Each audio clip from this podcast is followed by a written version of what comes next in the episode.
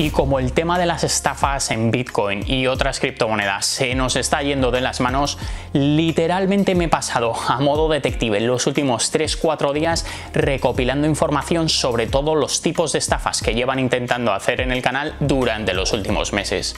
E incluso he contactado y hablado con un par de estafadores. No aceptamos queixas. Al final el motivo es siempre uno. Y el freno es siempre uno. La palabra es ego. El ego te impide hacer un montón de cosas. Te impide tomar riesgos. Estoy hablando de que cada vez que me enfrento a la idea de empezar algo nuevo, el dragón más grande con el que tengo que luchar es el de mi ego. Que como siempre es selectivo. Porque recorta. Dice, no, porque vos tal cosa, tal cosa, tal cosa, pero no te acordás de todas las otras. Y en realidad uno es una mezcla de las dos. Y ni siquiera eso. No le importás a nadie, nunca. Toda esa cosa que vos haces mental, pero él pensará de mí, que yo pienso y no piensa. El ego es lo que me detuvo siempre a la hora de hacer propuestas que estén financiadas por el público. Ya de joven, cuando hacía teatro, mi sueño no era vender infinitas entradas. Mi sueño era que una marca sea sponsor del show. Estoy hablando de esto en 1999, no existían las redes sociales. Y que la entrada sea gratis. Ahora, ¿por qué a mí me parece mejor cobrarle una marca que cobrarle a la persona que va?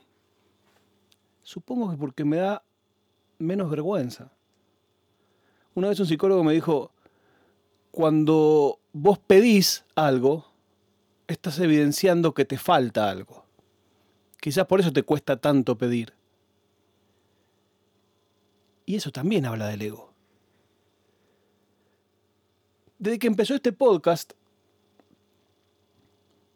me preguntaron muchas veces, y me pregunté yo muchas veces, no hay que inventar la tercera persona cuando el que habla es uno, si lo iba a monetizar. Básicamente, yo hice siempre cosas sin un fin comercial porque vivía de otra cosa. Claro, cuando el mundo cambia y ya no empezás a vivir de nada, entonces y bueno, pará, pero a esto que yo le dedico todo este tiempo, podría sacarle un rédito. Y ahí empiezo a pensar. Digo, bueno, tendría que buscar sponsors, pero buscar sponsors es llamar y pedir y decir, y eso no, no tengo ganas de hacerlo. Y bueno, quizás, como en este podcast, muchas veces se habla en un tono un poco apocalíptico del mercado, quizás no estaría mal decir, este podcast no tiene publicidad y lo bancan sus oyentes. Sus... Alguien me dijo, pone un cafecito, y a mí no me gusta. Pero no me gusta no el cafecito porque es la versión argentina de coffee. No me gusta esa idea. No me gusta la idea de invitarme un cafecito. No, no me invites un cafecito. No sé, no me gusta. También pensé siempre que Patreon no tenía sentido en mi comunidad y en lo que yo hacía.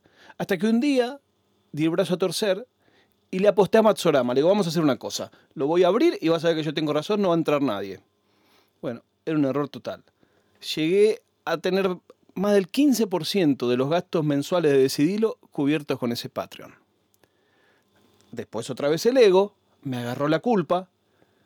Cuando volvió a cambiar la mano con el dólar, dije, no, si la gente solo va a poder comprar o usar en su tarjeta tantos dólares al mes, no me parece bien que los usen para mí. Y me dijo un amigo, con mucha razón, ¿quién sos vos para decidir qué hace la gente con su dinero? Y tiene razón. Bueno, la cuestión es que yo siempre quiero encontrar una manera que no sea la obvia. Hice otro experimento. Lo estoy revelando hoy.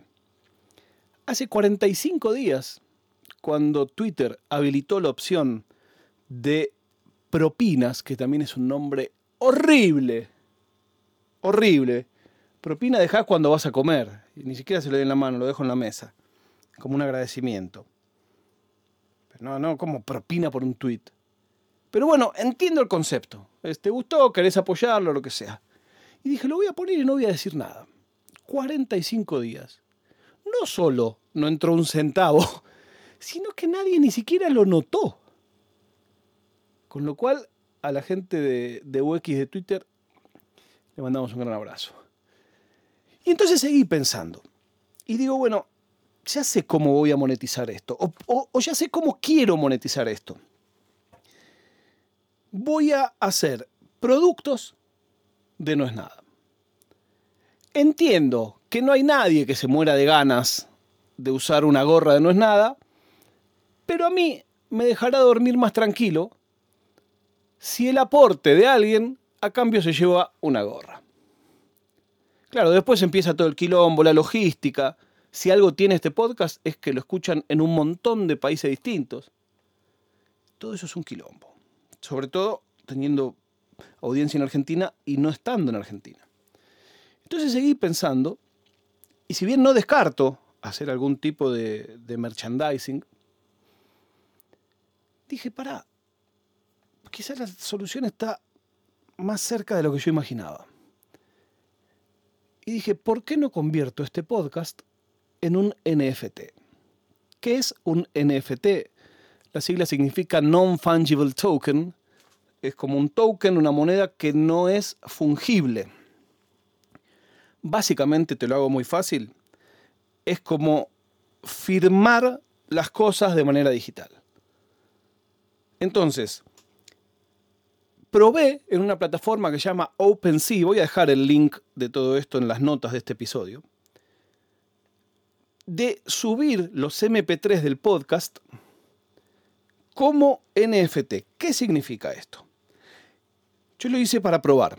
Puse tres capítulos regulares y puse el capítulo 1, que mucha gente, eso sí es verdad, mucha gente me lo pidió. Entonces, los capítulos regulares, si vos entrás, los podés escuchar. ¿De qué serviría que compres el NFT? De nada, pero lo que diría esa web y para siempre en el blockchain es que ese NFT, ese capítulo, mi capítulo favorito es el 193, voy, me compro el capítulo 193. Ese capítulo pasa a ser tuyo, el NFT de ese capítulo. ¿Significa que nadie más lo va a poder escuchar? No, lo puede escuchar todo el mundo. Pero vos tenés una copia firmada, pensalo como si fuera un libro. Se pueden hacer muchas copias o una. Lo que yo pensé es hacer solo una de cada capítulo. La del capítulo 1, si vos entras, no se puede escuchar. Solo lo puede escuchar aquella persona que se haga de ese NFT. Esta es una idea que a mí me cae mucho más simpática. Porque pienso, ya no sería pedir una colaboración ya no sería pasar la gorra, que es otra figura que odio. No tiene nada de malo. O sea, de joven, cuando yo hacía magia y, tenía pelos verdes, lo hacía, pero igual sufría como un condenado.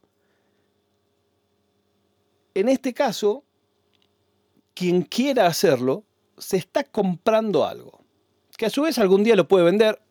No es el caso que te vayas a hacer millonario vendiendo un episodio de No es nada, a menos que yo mañana la quede no sé, viene y me, matan en la calle uno que resultó ser de una organización terrorista y es el hijo de no sé quién y, salen todos los diarios, que no va a pasar, recién ahí podrías venderlo y sacar un mango. Pero si no, es como un souvenir. Ahora, todo esto que es tan lindo en la cabeza y en, el organismo intelectual, siento que tiene un problema grande. Y es que tiene una barrera de entrada.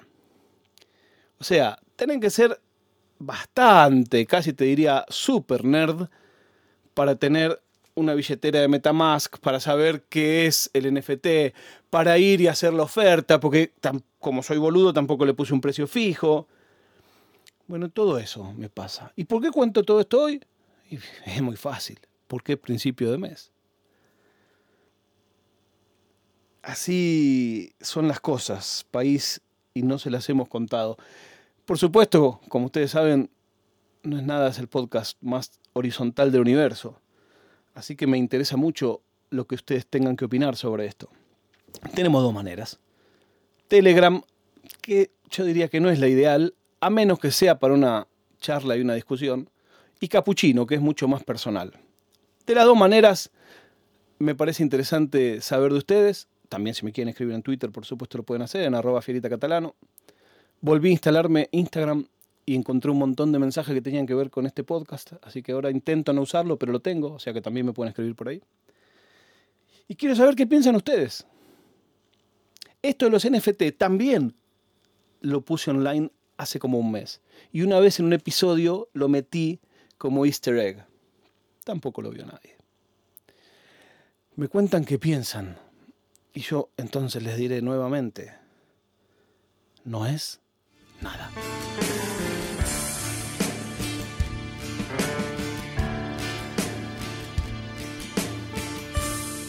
Oficina Nerd Podcast